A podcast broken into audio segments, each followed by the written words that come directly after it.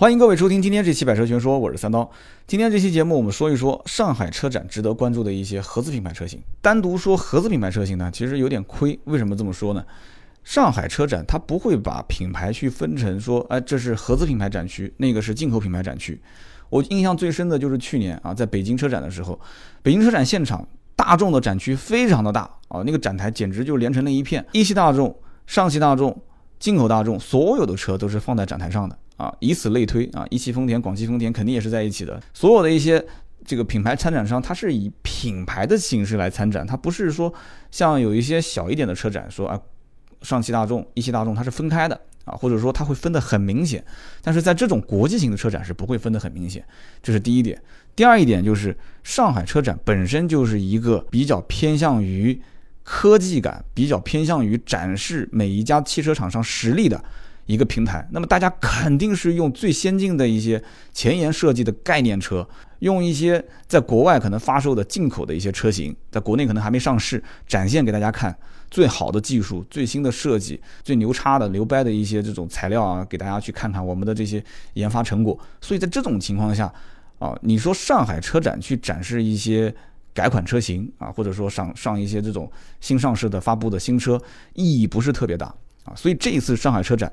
这个合资品牌相关车型的什么换代改款车展示的没有放在重头戏上，但是你要是罗列罗列的话，还是有那么一些的。我相信很多人可能也是在关注。比方说啊，我们今天说到的第一辆车就是宝马的新五系。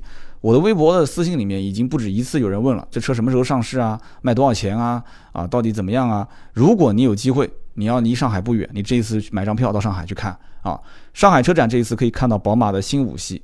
啊，当时一月份北美车展是首发，代号是 G 三零。那么国内这一次呢是加长版本，代号是 G 三十八啊，G 三八，大家俗称这个车叫什么？叫小七系。所以很多人喜欢啊，就是像奔驰的那个 C 一样的小 S 啊，长得跟七系一样，缩小版本的，内饰也不比七系档次低。所以整体来讲的话，有人说这叫做花一半的钱提前可以享受，叫小七系。这个版本比以前老版本的五系减重了一百公斤啊，长度没有加长太多，因为五系本身已经很长了嘛，而且它高配版本带这个液晶显示屏的智能钥匙啊，而且型号很好分，五二零、五三零、五四零啊，五二零二点零 T 的低功率就是一百八十四匹马力的，五三零二点零 T 高功率二百五十二匹马力的，对吧？三点零 T 就是最顶配的五四零。那么三百二十六匹马力，所以宝马的新五系要是上市之后呢，应该讲整体的竞争力也是提升不少。那么奥迪 A 六的日子就更加难过了啊！奔驰新 E 倒还好，因为也是刚刚才换代时间不久。那么这是宝马新五系重头戏，大家可以去看一看。第二一个呢，就是奔驰，奔驰是 G R A，G R A 呢就是小改款。这次，那么其他的还有一些奔驰的这个进口车，我们下一期节目、下下期节目会提到。我们先说说合资啊，在国内生产的，就是 G R A 这次会有一个小展示啊，内饰啊增加了一些镀铬饰条，然后配置上面增加了一些标配的东西啊，倒车影像啊，八寸屏幕啊，啊前脸中网大灯、保险杠、轮毂有一些变化，所以说这就是仅此而已了。一个 G R A 展示一下给大家看一看啊，小改款的车型。奥迪呢，奥迪这次会有一个 A 三啊，新款的 A 三。新 A 三，我之前在聊宝马一系三厢的时候，我已经强调过了，一系三厢上市就是不想让奥迪的这个同级别当中唯一的一款这个这个紧凑型的啊一个在国内生产的小车豪华品牌啊，不能让他一个人去赚钱，对吧？奥迪新 A 三，你看紧凑型在这一个级别里面，对吧？找不到三厢，你找一找啊，除了奥迪 A 三三厢以外，宝马有吗？奔驰有吗？所以宝马上了一个一系三厢。啊，用 1.5T 的这个发动机去怼它，那么我当时节目里面也说得很清楚，不要着急，很快奥迪新 A3 就要来了。果不其然，这次上海车展啊首发。那么新 A3 这一次呢，其实外形上来看，基本就是一辆啊缩小版的 A4，内饰也差不多。那么矩阵式大灯，对吧？LED 这个肯定嘛，就登场换代肯定得换灯，然后全液晶仪表。全液晶仪表呢，我估计是高配才有啊，也不是估计，百分之百是高配才会有。再加上这个车子两个排量，把以前的 1.8T 去掉了，现在是一点四 T，就是一百五十匹马力，配一个七速干式双离合，然后加上一个 2.0T，就是替代原来的一点八 T，一百九十匹马力，配一个七速湿式双离合。有人讲说啊，我肯定不买干式，我肯定是买湿式双离合，我不放心。但是事实情况是什么？事实情况是。A 三的用户绝大多数其实预算就是二十万上下啊，大多数都是希望能二十万上路啊，二十万把牌照办好。所以 1.4T 的低配仍然还是好卖的车型啊，或者是中配。2.0T 我个人还是不太看好它的销量，但是你不能没有，因为为什么？宝马的一系三厢就是有 2.0T 怼着嘛啊，所以必须得有对标车型，所以有了 2.0T 190匹马力，而且 2.0T 的配置应该会比较逆天。微博关注“百车全说三刀”，老司机带你开车啦！嘿嘿。你会感觉到说，买一辆 A 三二点零 T 的这个顶配的价格，可能是买一辆 A 四的乞丐版的价格。那我到底是选一个小一点的车，但是配置很高呢，还是选一个大一点的车，但是配置略低一些啊？我是选 A 四还是选 A 三？有些人可能到时候就会有一些纠结啊。那么你说一系三厢跟 A 三之间竞争，我觉得还是在一点四 T 跟一点五 T 之间两个车型之间互相竞争，就是怼哪个价格更便宜嘛，最低配的嘛。所以这个级别的厮杀会很激烈，我也相信啊，新 A3 的价格上市之后没多久，一定会优惠很多。宝马的新一系现在已经开始优惠不少了，马上往后走应该也会有很大很大的优惠幅度。所以这个级别基本就是学习啊，就以前大家所认为的合资品牌的那一些啊，兜里面大概有个十五万、二十万的这些客户，把他们拎过来去买买新 A3，去买宝马的一系三厢。那么接着往下看啊，别克。别克这次在上海车展会展示一辆新君威啊，有人讲说君威我太了解了，满大街都是。但是这一个全新的君威跟我们现在看到的在售的款型差别还是非常非常大的啊，非常非常大的。你可以把它看成是一个缩小版的君越啊，因为现在君越已经是换代完成了。君越，我相信大多数人在路上见过新款，还是挺漂亮的，对吧？那么新君威后期的改款之后的样子，基本上就是一个缩小版的君越，这是我的评价。那么我看很多的汽车相关的这个平台上的报道都是说，啊，它其实就是欧宝的英苏亚，或者是澳洲的霍顿的这个叫 Commander，是吧？指挥官、司令官。但是别克的这个标，对吧？换标换中网，这个大家都懂的啊，我们就不多说了。但是你要是想了解这个车，你就看一看现款的君越就 OK 了，连整个动力总成都差不多啊，因为它这次改完款之后，动力总成直接就变更成了 1.5T 跟 2.0T。你看看君越，君越就是 1.5T 跟 2.0T。我以前节目里面一直都说啊，君越要买就买 2.0T，君越千万不要买 1.5T 的版本。我个人感觉是比较肉，开起来像轮船一样，对吧？那么现在我也是这个观点。你要如果看了君威，我倒觉得你倒不一定是要上 2.0T 了，因为君威以前有2.0的版本，我我身边很几好几个人都是开这个版本的车，我感觉还行，动力没有那么肉。那么2.0能带得动君威，1.5T 有没有可能能带得动君威这个车？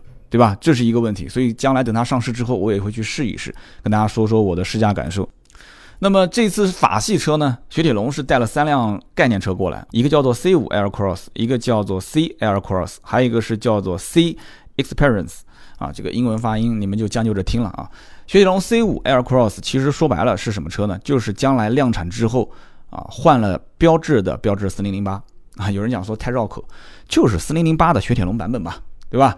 有人讲说这个车将来会是定位比 C3 XR 要高一点啊，然后呢是 EMP2 的平台，这有什么好说的呢？就所有雪铁龙家族的车都能对应到啊标致家族里面相应的车型，都都是差不多的一个平台啊，就是造型上有一点点区别，然后配置上有点区别，定价上有一点点细微的区别。这个车四季度上市啊，记住了啊！你现在如果觉得4008的价格不合适不好，不要着急，到今年年底看一看雪铁龙的这款车上市。然后再去比一比标致四零零八这两款车之间到底哪个性价比更高啊？这是第一。第二，它会再上一款叫做 C Air Cross，这也是一个概念车，这是一个小型的 SUV，大家这一次也可以去看一看。那么这个车呢，预计是二零一八年上市啊。所以说雪铁龙上这个小型 SUV 不慌不忙，也不是很着急啊。就同样不着急的，还有就是我马上后面要说的丰田的那个 CHR 啊，有很多人讲说这个车特别喜欢，我看 N 多人。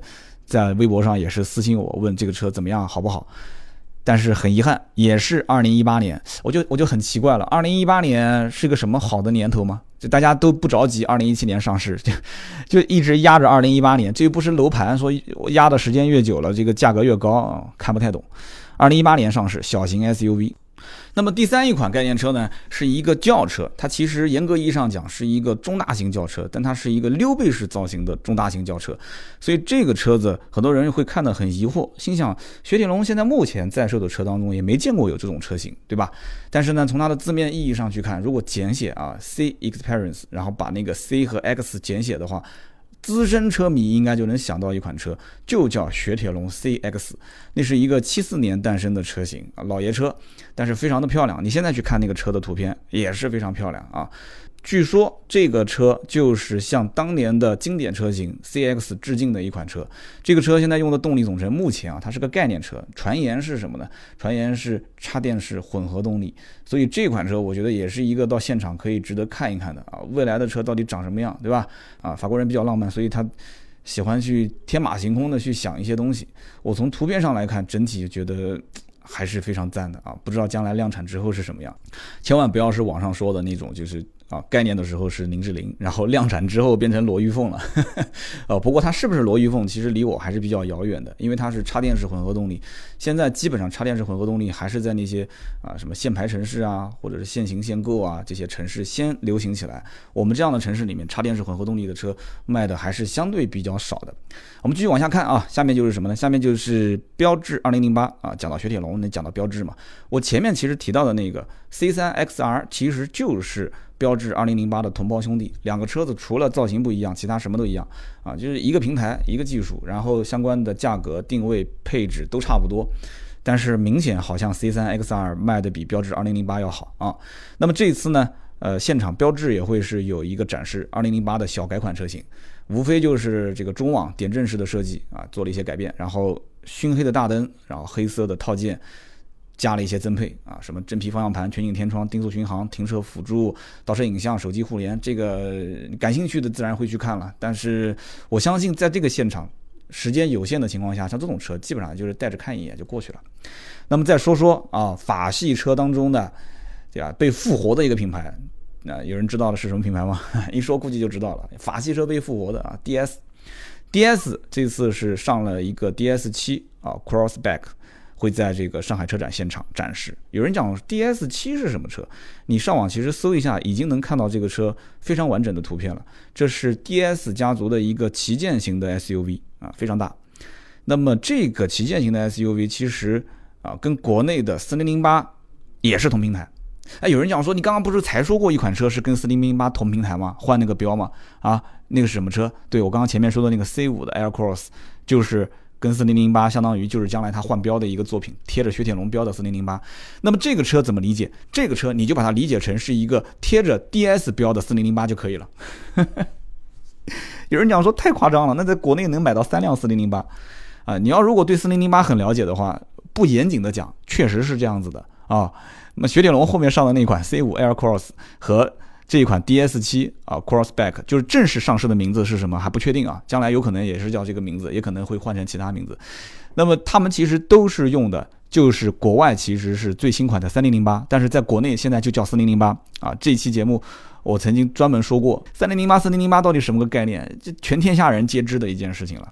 国外是新款3008，国内就是。标的就是国产四零零八，用的同一个平台就是这个 DS 七，那么也就是说，将来你在国内四零零八，你要觉得说挺不错、挺好的，你觉得不差钱，你就买 DS 七；你觉得呃怎么说呢，造型啊，或者说有可能雪铁龙的优惠更多，那你就去雪铁龙买那个 C 五 Aircross。你要是觉得你就是想要标致那个标，那你就去买标致四零零八。你看人家日本车才给你两家店选，对吧？一汽丰田、广汽丰田。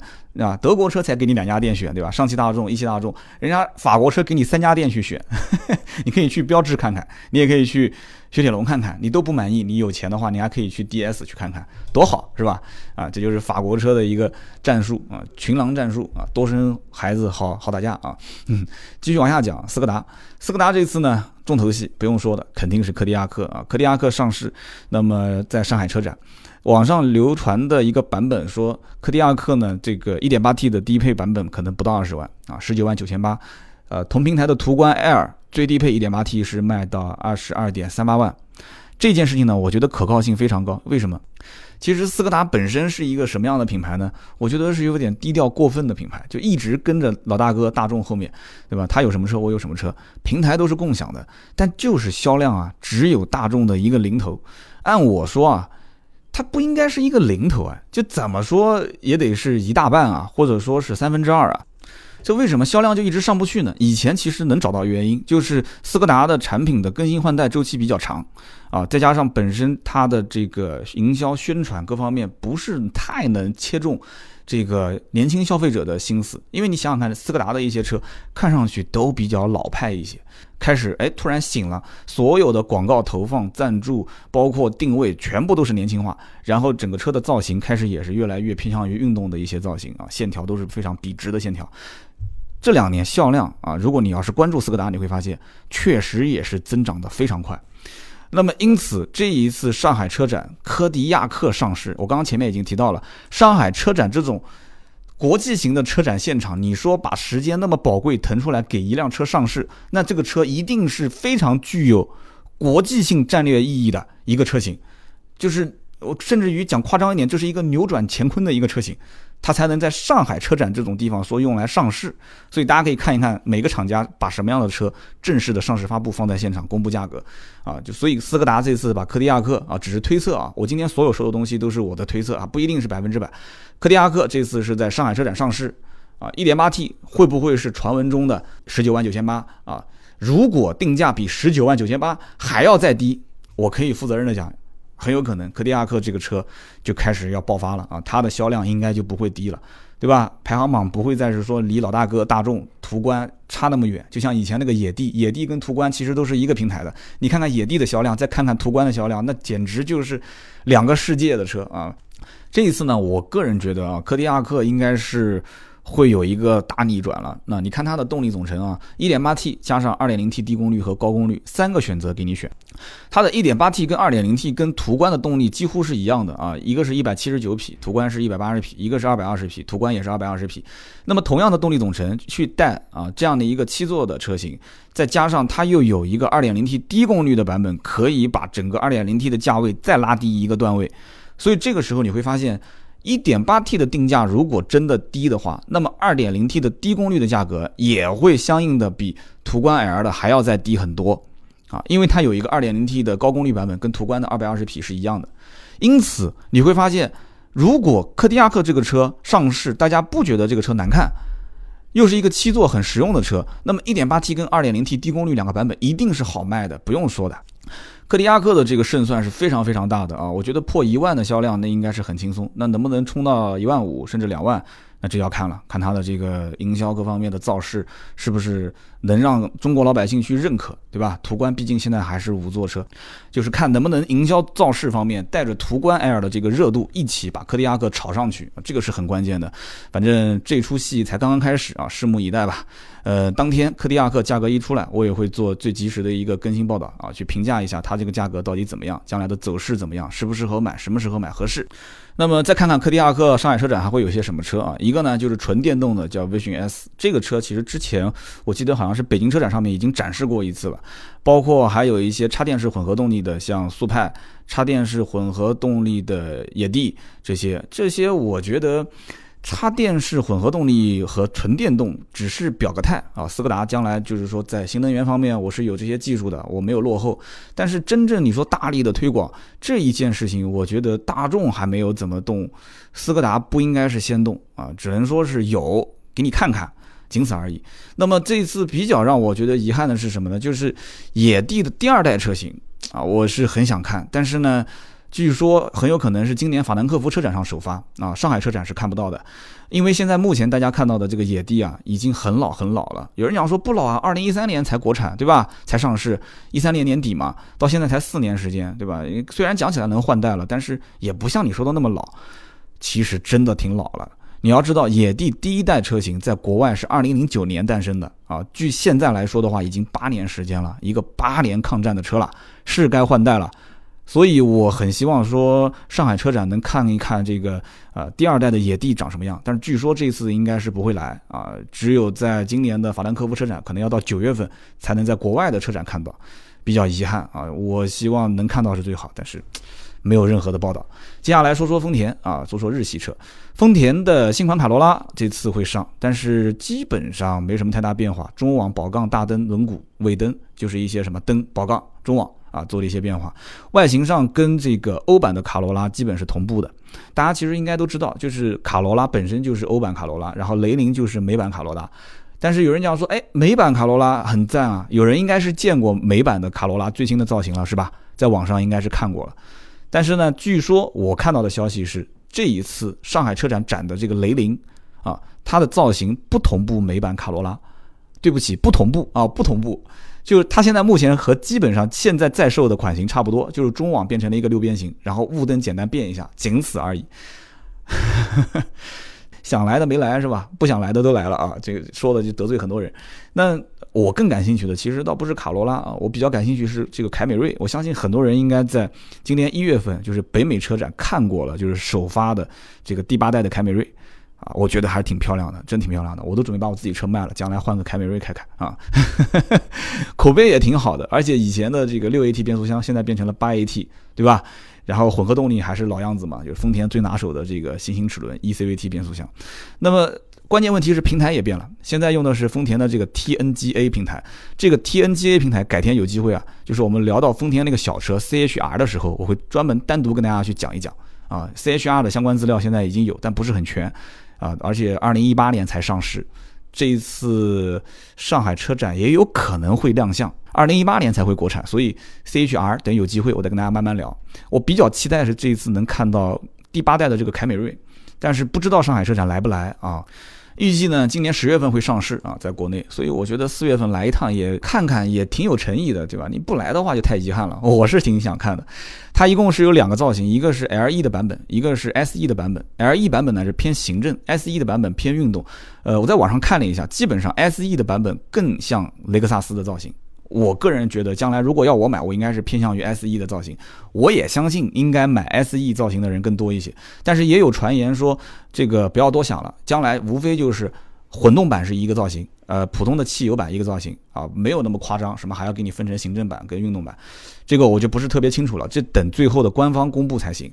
那么大家一直在骂的一样东西，这次终于改掉了，就是凯美瑞的后悬挂。凯美瑞后悬挂一直俗称叫做什么？筷子悬挂啊，它是双连杆，对吧？它不是多连杆，双连杆，两根连杆，所以它就是筷子悬挂。开玩笑讲，它现在把它换成了多连杆啊，就成本上是增加了啊。我以前一直讲，日本人造车不是造不好，其实就是那种小农经济，就是什么地方都要抠一点，什么地方都要缩一点，什么地方都要成本上要节省一点，再节省一点啊，所以就造成了大家对于日本车的一个一贯的习惯，就反正开不坏，但是。怎么看就觉得就是少那么一点东西，没有那种质感啊，对吧？你要想浪漫就得先浪费，你要想奢华就得要对吧？先多花钱。你看五星级酒店里面什么东西，你明明对吧？床单也可以用差一点，对吧？这个服务也可以再差一些，酒店的瓷砖啊、装修档次各方面都可以差一些，那你就可以便宜嘛。但是。不行啊，它五星级酒店就是五星级酒店啊，它收费就是这个标准啊，有的人就要这样享受啊，所以你看丰田车就给人感觉就是什么，就是那种连锁酒店的感觉，也能住，也挺干净的。但是总是说不上来的感觉，就是你打个车都不好意思让司机停在那个门口啊，就只能停在那个十字路口说：“哎，司机，我到了哦，你住哪儿？哇，住这个酒店。”对，是的，然后拎个包转个圈才能到旁边的那个连锁小酒店啊。你是不是干过这个事情？所以丰田就是给人这种感觉啊，挺实用的啊，开不坏，对吧？发动机的热效率提高到了百分之四十，就那个二点五升的发动机，就是将来如果说这个车上市，销量方面会不会有影响？我觉得是的。应该销量还是会再爆发一段时间，毕竟凯美瑞的粉丝还是挺多的，而且大多数人其实现在只是对于雅阁凯美瑞的外形，啊，有一点审美疲劳了。那么这一次你给它拉个皮啊，重新包装一下，技术方面又提升了一些，哎，我觉得真的有有可能能怼得了这个帕萨特跟迈腾啊，真的是这样子的。接着往下看啊，往下看就是看东本，东本这一次要上一个也是重量级的车 CRV。大家都讲了，说哎呀，CRV 好是好，就是驼哥那个大屁股特别丑啊。你去看看现在东本 CRV 马上要上的新款，你就会知道了，真的不丑啊。你看看现在的汉兰达卖的多好，汉兰达其实我觉得它卖的好，一部分的原因就是它整个设计上那种平衡的美感是找到了，很多人是认同的。CRV 的这个造型，我感觉。它的整个的平衡的设计的美感，应该也是能切入到中国老百姓的点上。啊，据说这一次 CRV 换代之后，全系的发动机啊动力总成就是标配 1.5T 加上 CVT。那么 1.5T 加 CVT，我估计这就有点悬了，兄弟们。你说一辆本田思域 1.5T 我能接受，你能接受一辆本田 CRV 1.5T 吗？我觉得保守起见，还是不要放弃2.4，还是把2.4放上来吧。啊，你 1.5T 可以替代2.0，但是你2.4还是要有。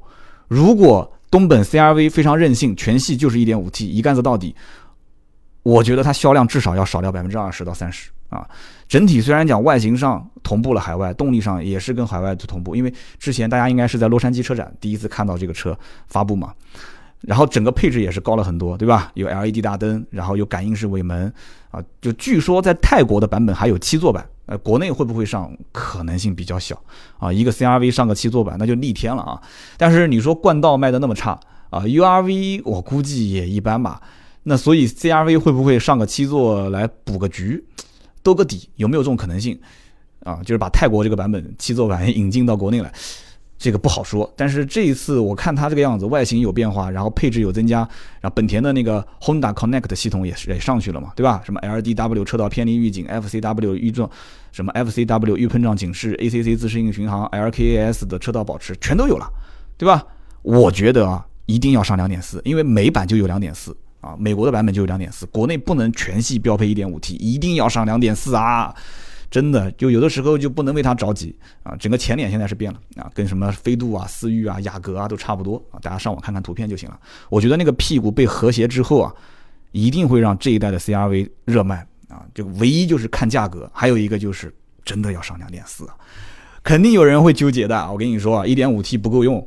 好，继续往下讲啊，福特，福特的翼博。翼博这一次上海车展小改款，小改款无非就是什么中网啊啊大灯的灯组有一些变化，翼博也是非常郁闷的一件事情。有人讲说怎么又郁闷啦？三刀啊，就是大家如果看过之前洛杉矶车展展出的那个二零一七款的福特翼博，它是马丁前脸，而且不背小书包。什么叫不背小书包？就是后面的那个备胎没有了。但是据说这一次上海车展展出的仅仅是一个小改款的福特翼博，还是继续背书包的版本。啊，只不过就是刚刚讲的什么中网啊这些小灯组啊进行了一些变化。那么再看看江铃福特，江铃福特的就拿得出手的就是一个撼路者嘛，对吧？撼路者，撼路者这一次也是小改，小改，然后增个配，对吧？这个车型反正喜欢的特别喜欢，为什么呢？非承载式车身啊，非承载式车身，二点八五的轴距，空间也比较大，七座车又是个硬派越野嘛，很多人喜欢。啊，但是再多人喜欢都是一个小众车型。江铃福特，继续往下讲，讴歌。有人讲说讴歌，讴歌这次要发什么车？讴歌这一次你记住了啊，叫广汽讴歌，不要再把它当成这个进口讴歌了。广汽讴歌开始发力了啊！之前 CDX 不管它销量好不好，反正就是国产的第一辆，对吧？这一次要给你看到上海车展国产之后的第二辆，就是广汽讴歌 TLX L。有人讲怎么这么绕口，我也觉得怎么这么绕口呢？它叫 T L X，这个车应该大家都知道吧？啊，一个一个三厢轿车 T L X 杠 L，也就是说这是专门针对中国市场的一个加长版本的 T L X。据说呢，轴距是二七七五，二七七五是多长呢？跟雅阁是一模一样啊。有人讲跟雅阁一模一样，那这个车定位就是应该啊跟雅阁差不多了，不对。这个车本身，讴歌打的是 BBA，但是有人讲 BBA 怎么可能打得过呢？好，那就不说 BBA 吧。讴歌打的是英菲尼迪、雷克萨斯、凯迪拉克，这个你认可了吧？啊，所以对标的车型应该是这个级别里面的。那谁呢？英菲尼迪的 Q50L，凯迪拉克的 ATS-L。啊，这个车子的动力总成是2.4加一个八 DCT 啊，就是八速双离合变速箱。这车将来国产，唯一就是看价格。如果这个叫做 TLX-L，定价在三十万上下啊，或者说二十多万，就像。凯迪拉克的 ATS-L 一样，定个二十八九万的价格啊，他也定个二十八九万的价格，再给个终端优惠，别人会觉得说哇，买一个这个车，对吧？Acura 讲起来也好歹是一个这个进口车，也不便宜的车型，两点四八速的 DCT 双离合变速箱，这些技术很容易让人想到什么？想到斯铂瑞，斯铂瑞也不便宜啊，而且又那么短。那我斯铂瑞嫌它空间小，这个车空间也不小。这个价格不到三十万，琢磨着，哎，说不定能买啊。有些人可能会这么想。但如果说这个 T R X 杠 L 定一个三十万往上走的起步定价，那就是作死啊，那就是作死。所以这个车子定价如果起步在二十八上下啊，甚至再定低一点，因为凯迪拉克的 A T S L，你看它定价是定那个二九八八，它其实终端实际售价，据说啊，有的地方都已经让到不到二十万了。啊，大部分都是开口就是让七八万，它其实就是一个二十一二万的车，所以呢，我觉得 T R X 杠 L 这个车啊，心里面稍微要这杆秤啊，就是掂量掂量怎么定价，然后终端怎么给优惠啊，我觉得定个二十五万上市都不为过，二十五万上市，终端优惠再优惠个三五万块钱，给力靠谱。那么接着往下讲啊，下面就是日产，日产 Kicks。这是一个小型的 SUV，但是这个车呢，呃，我不知道什么时候上市。但是我目前看这个车应该是一个配置也不是特别高，呃，造型也不是特别的犀利，就是属于那种看上眼了，你就是劝他买别的他也不买的那种人，他可能会买。1.5排量 CVT 变速箱，还有一个五速的这个手动变速箱，对标不用说嘛，肯定是 XRV 跟缤智。我不是特别看好这个日产的 Kicks 啊，我觉得。呃，定价根据我对日产的判断还不会太低，为什么？它可能还会有一个什么双色车身可选，什么车身配件可选，就是很多的一些选装走个性化路线，就是包装的比较多，但实际真正你去看它的性价比应该不是特别高，所以你看在国内这个日产的 Kicks。小型的 SUV 还没有来，但它呼声不是特别高。但是你看那个丰田的 CHR 那个车的呼声就特别高，不管是外形设计各方面都是有亮点的。这个车我感觉亮点不是特别多，所以只能说是祝它好运吧。啊，能不能对标过 XRV 跟缤智都很难说啊，就更别说马上后面一八年要发力的丰田的 CHR 了。那么再看看韩国车，韩国呢？不说了啊，这个大家都知道的，就是受的影响比较大，所以韩国这一次应该说在上海车展，整个的品牌动静应该不会特别大，比较低调。我也了解到，整个韩国车企在中国的这个营销宣传的相关的活动，今年是按兵不动，减了至少三分之一都不止啊，减了三分之一都不止。那么这一次呢，我得到的信息也不是特别多，比方说现代的新名图啊小改款，中网大灯有些变化，然后起亚的 K2S。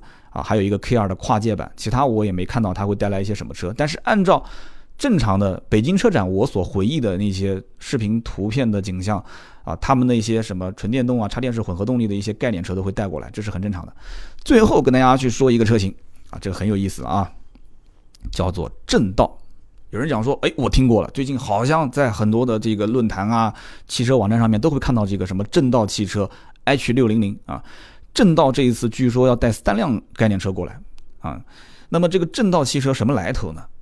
实话讲，在节目里面不方便多说啊，因为这家集团的背景水实在是太深太深了啊。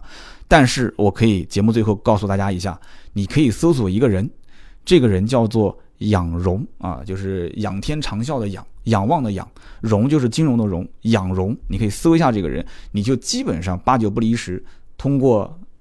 正规渠道能知道这一家公司的一些背景啊，这家公司的一些故事非常非常多，水太深了，不方便在节目里面说，好吧？那么这个车呢，大家也可以去关注关注。那我的个人评价就是，这个车不是给老百姓开的啊，这车它的诞生有它的其他的一些使命。好，今天这期节目我们聊了那么多，其实说的就是这个上海车展当中值得去关注的合资品牌的车型。那么下面一期节目呢，包括再下一期节目呢，我们还是会围绕上海车展。那么前四期一直到十五号，就是下周六，这四期节目都是用来预热，就是上海车展前期哪些车值得看。到了十九号那一天，也就是下下周三。